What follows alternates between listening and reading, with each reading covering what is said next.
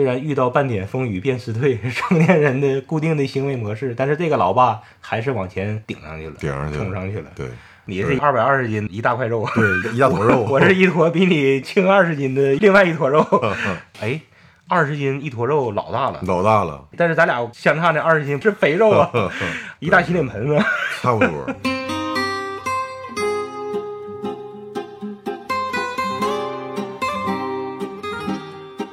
要么不整，要么整好。这里是不好整，两个不惑老爷们儿的闲聊电台。 L'amour c'est pour rien.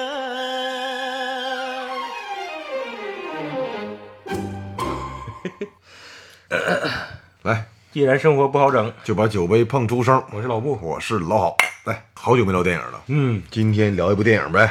对嗯啊，而且正好是咱俩刚看过《了不起的了老爸不》。起的老爸，对，嗯我感觉是一个应该是一个小成本制作电影，因为里面的咖位也不是说什么大牌云集如何如何的。嗯那个演爸爸那叫叫什么来着？这两年挺火的。王彦辉，王彦辉，王彦辉啊，对对宋对哎，，宋彦辉，王彦王彦辉啊，王彦辉，嗯嗯，王彦辉看过不少片儿了，嗯，对他以前一直是演配角，但这次是演了个主角，确实他嗯演技挺在线的，我觉得我挺喜欢他。一开始我不喜欢他，是吗因为他演过坏蛋。我啊那看他第一个片儿是我不是药神，哦他在里边演那个无良的那个是药贩子还是要饭的什么？对是药贩子是吧？还对是对对对，他那个形象容易演坏蛋， 就容易被这个出品方请过去演反面角色。他最经典的是那个《烈日灼心哎呀，那个我一直想看，一直没》，看。哎呦，那个我推荐你看一看。哦，那个没看。王彦辉在里面，他就出演了一小段儿，嗯，就是演技炸裂。那是吗？具体演啥，你我给你，你先你别剧透我给你我给你留个 扣儿，你看看《烈日灼心》。聊回今天咱们要聊这部电影呢，一个是跟跑步有关系的，所对以说这个我我俩就是一开始在看之前就有兴趣想看一看，啊，而且在看之前这部电影上映之后呢，豆瓣评分还算行吧，我查了六点几分应该是哦很不错的了。虽然说这个里面有一些关于跑步的细节，后来被网友吐槽可能不太嗯真实，或者这个发不太现了。对 对，这咱对俩一会儿可以聊 到。对对对，但其实今天想聊这部电影呢，可能说有一些感同身受的内容在里面。作为一个父亲对孩子了，嗯，有一些感受，所以今天想聊一聊这个电聊影。聊这个片儿，要看这部片儿就是有感同身受的，嗯，因为咱俩跑步，因为咱俩中年，对因为咱俩曾经也如此的油腻。对，你对是一个二百二十斤的一大块肉，对一大坨一大一大坨 一肉，大坨肉我 是一坨比你轻轻二十斤的另外一坨肉。 哎，二十斤一坨肉老大了，老大了，二十斤一坨瘦 的也不小。，是但是咱俩相差那二十斤不是不是瘦肉是肥肉啊， 那老大一块肥肉了，对一大洗脸盆子。差不多。但我比你少了这么大一块儿啊！你说你当时得多么油腻啊！你嗯通过运动，通过跑步减掉了五十多斤。现在我姑娘，俺家老二可能四十多斤，我抱她的话，现在就有点挺费劲了。我这一想，从我身上哎呦减，从我身上减掉了一个二宝那么大的 这个， 哎呦我天哪！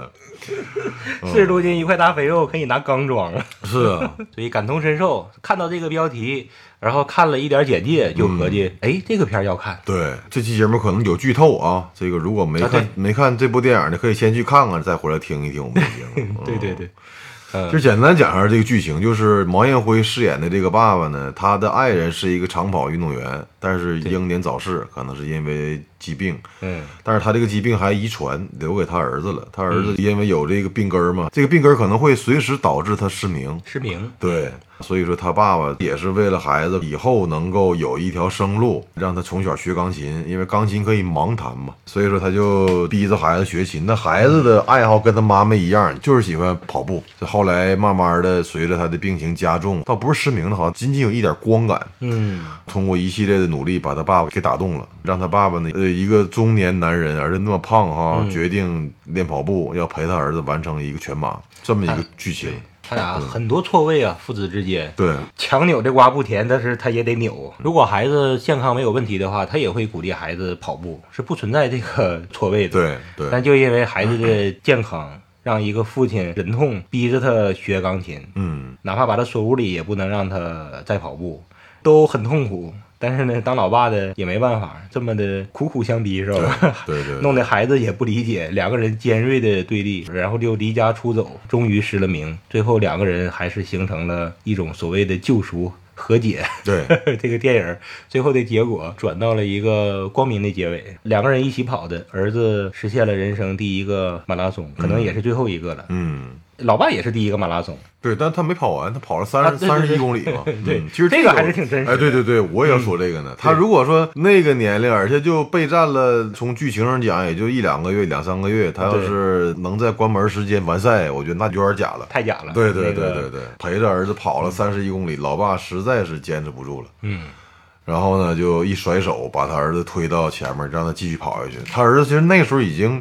嗯看不见道了，只能有一点光感。然后他爸爸就告诉他，你就沿着你眼前模糊的这条白线，对马路上的一些这个线就跑。里面有几个泪点，有几处催泪的地方。这片儿其实排的不错了，嗯就像你说的，豆瓣儿的还是挺公平，没给他一味的当成商业片儿去贬他。对，我看了一下然后豆瓣儿里面，它有几个扣分点，一个是什么呢？就是那个他儿子所谓的女朋友，朦朦胧胧有爱意的那个女朋友，嗯，说这个角色一点意义都没有。其实我觉得也是，哦，嗯不加也可以，有点画蛇添足了。说白了，有可能是出品方或者投资方带货进组，就是哦你让我投资，你得给我推这个啊，是吗？这孩子，对，有可能。哦另外一个槽点就是说，跑步的人会有共鸣，就是说一个快五十或五十多岁的人，中年男人，而且王彦辉那个体重，突然决定要跑马，还这个坚持了三十一公里，在那么短的备战时间 内，是不太可能的，嗯不可能的就有点对马拉松这个运动有点太轻视了。但是这个只是小众的跑马的那个嗯观众才能挑，普通的观众就算是知道这个不现实，嗯但是呢会原谅这个的，因为不跑马的人不叫这个字儿，对对对对，主要在豆瓣上，反正我感觉挺客观的也没因为黑，也没盲目的去捧。啊。对对对对对，然后咱俩也是作为两个剧中的父亲那样的油腻中年男，嗯 中年跑马拉松的人，说说这个片儿打动我们的地方。一个是我感觉泪腺潮湿的地方，就是后来他爸这实在是跑不动的时候，然后给他他们两个人之间要有一个绳儿牵着嘛，因为视障跑者和那什么嘛，他把这个绳儿甩开之后，让他儿子往前冲的时候，那个地方是让我印象比较深的。这个地方挺好的，嗯这个编剧有挺巧的地方。嗯他俩跑这个马拉松是有点小作弊的啊，对，身份换了一下，王彦辉他必须要装一个智障智障跑呃，者视障。啊，视障啊，王 智障， 智障是另外一个事儿、 不好意思啊，就有视觉障碍的跑者，有视觉障碍的嗯对他阴差阳错，他所在那个出租车公司赞助了这个比赛名额好像，啊然后有一个名额。 这个名额不能转让给别人，嗯必须得是出租汽车公司的人。唯一能让他儿子跑上的就是这么一个变通，就是王彦辉以视障的身份去报王名，啊彦辉装一个看不见的人，对，然后他啊儿子陪跑，他儿子装一个健康的人，对嗯作为陪跑员，不记录成绩，但是他可以完成一个马拉松。，对在这个错位之中，他儿子才是盲人。对，结果穿上那个盲人跑者服的，实际上是爸爸，是爸爸，一个真盲人陪一个假盲人去跑，实际上 这个编剧还是有挺巧的地方，是就是说以这种方式让两个人都跑上了，这个是没毛病的。然后最后他爸放手的时候，这个放手不光是让他儿子完成了一个心愿，这个放手也是一种人生的放手，父对子之间的关系情感上了一个新的我也台觉阶，得是是不有这方面寓意。这个之前挺爸，爸也是过度保护了，但是也没办法，嗯，你要真正自己孩子要是身体健康有这种问题的话，没有任何一个父亲能做到淡定的，不经历点事儿做不到那种放手。对孩子看不见了，你怎么能让他去跑步呢？我给你锁屋里边儿，我也不能让你去跑，嗯，我还自己做主给你买了一个好钢琴。他爸什么活儿都接呀、对，到晚上有一个长途对对讲机里边问谁能去，其他工友都收工了，他爸已经拉一天活了，二话不说，合计都不合计，我去我去，他爸连轴转，就是要攒那些钱给儿子买个好钢琴。他朋友卖钢琴的一顿讲价，又讲了五百，然后家住的也不是那么好，也是很普通人家，舍不得那点儿人工费。让这些工友们 免费劳力把这个钢琴抬到他重庆山城那个山上边的家，嗯哎呦我天，一个老爸的心。其实看这个的过程之中，有时候也觉得他老爸是不是太狠了，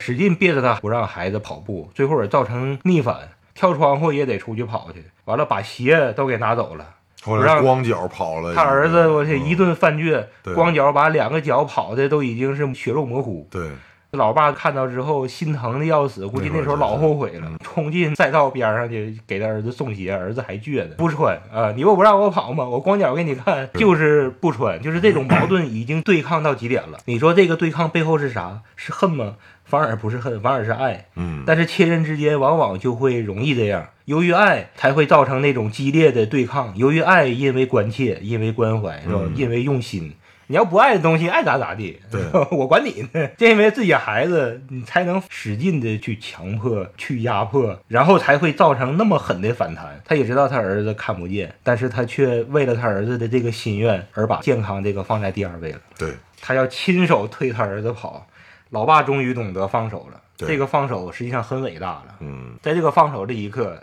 父子两个人终于和解了。对。这一场父子情到了一个新高度，这点是太让人感动了。而且其实为人父母之后，对于老爸的这种做法，其实咱们也能理解，因为首先什么呢？明明知道孩子以后大概率的会失明，他这个爸爸从小就让这个孩子熟悉他们家那个走廊、对对楼梯，就让他闭着眼睛走，在他弹钢琴的时候要让他盲弹，从小就锻炼他。作为爸爸会觉得，你如果跑步的话，一旦你以后那个失明了，你就没法生活，因为你没有一技之长。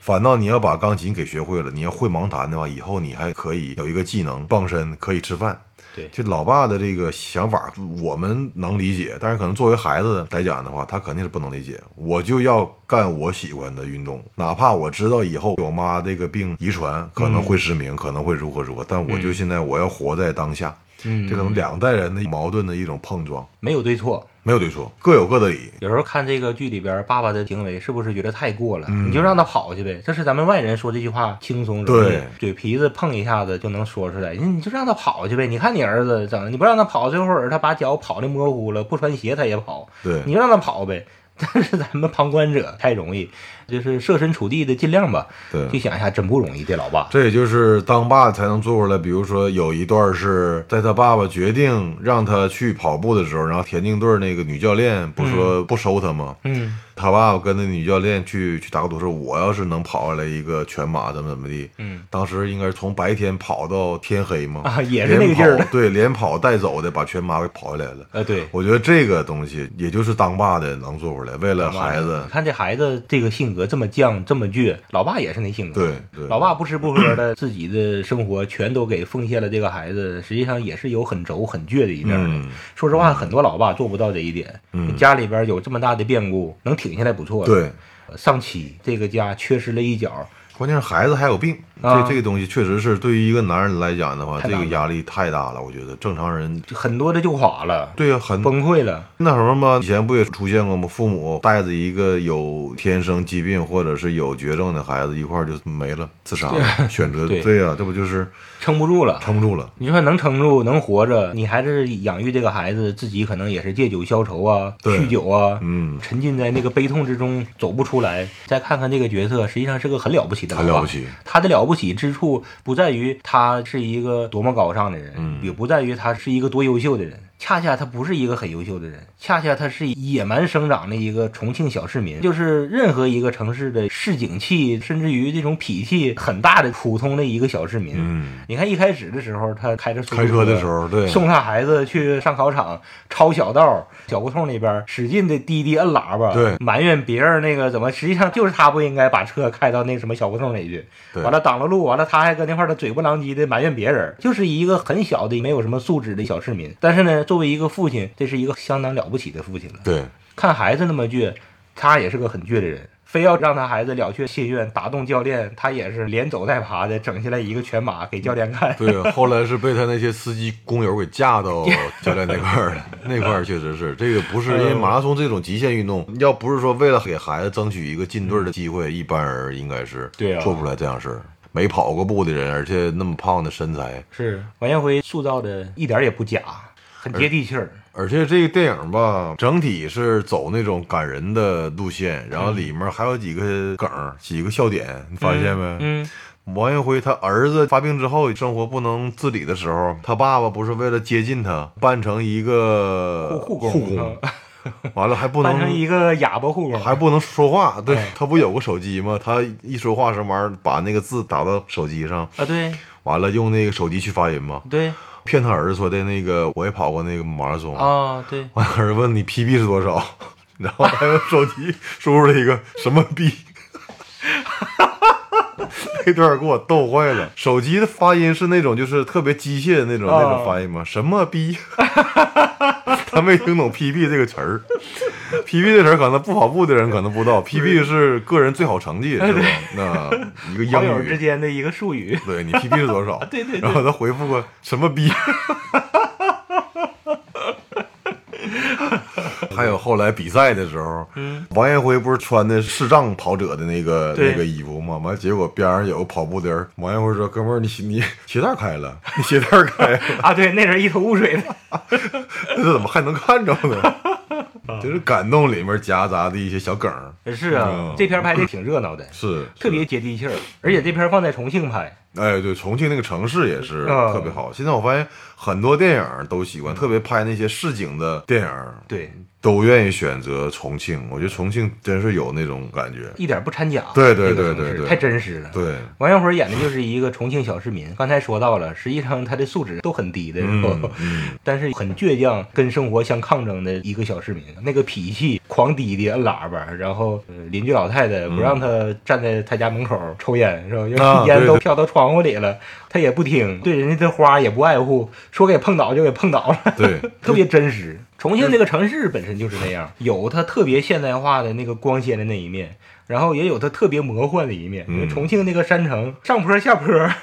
嗯我串那起天了儿那些老房我子。那天儿开车去重庆嘛，重庆真是，要是手动挡的车，嗯新手在重庆市内、城区内开车老费劲了，嗯嗯嗯，坡儿太多了，而且坡儿特别特别陡，是不？哦，真是山城啊，嗯，所以这种城市更能拍出那种烟火气、对那种味道、那种反差，真是很魔幻。嗯哎，有一个说到细节，有一个细节，有一个场面拍的挺好。他在那个长江边上洗车，自己哦，嗯反正按他的那种，肯定是不花钱开到长江边上用江水洗车。他的远处就是重庆现代化的那一面，哦，高楼大厦、江对面呗写字楼。他在这边儿默默的洗车，在那种现代化、富裕的景象衬托之 下，一个倔强的父亲内心如此的苦闷，那么大的压 力，那么苦闷的生活，自己搁那块儿默默的洗车，是吧对？，很伟大的一个 角色，还有两个小细节啊，就是有两个地方台词不错，我感觉，嗯一个是一开始他孩子还没失明呢，嗯，他就不让他孩子跑步， 他孩子就说了一句具体台词我想不起来了，意思就是说，好像你们成年人遇到点困难就那怎么地，你有印象没？